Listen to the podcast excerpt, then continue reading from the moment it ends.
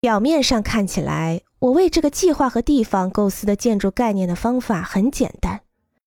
在诺布山的半英亩山地中，有一片茂密的栗树林，东南方有让人赏心悦目的风景，能看到泛着银光的科罗拉多河和掩映在一片绿树海洋中的城市轮廓。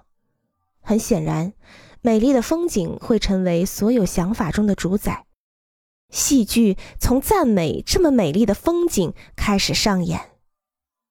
有一次。我有了一个有希望的想法。根据我的理解，我画了一幅可以展示这个想法的草图，把它钉在我办公桌前的墙上。然后我把这个想法作为目标开始工作。如果有了更好的想法，我就修改前面的草图。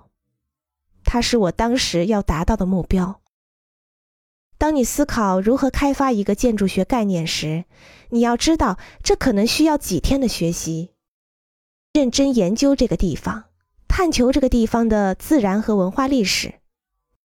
当然，还要考虑你希望的生活方式。根据所有的可视化物品，如等高图、航测照片、周围景物照片、新建筑体草图照片，或者仅仅是一幅沾有草图的照片，我在脑海里构建了形象化的信息。欢迎关注和订阅，这样可以第一时间收听到最新的节目。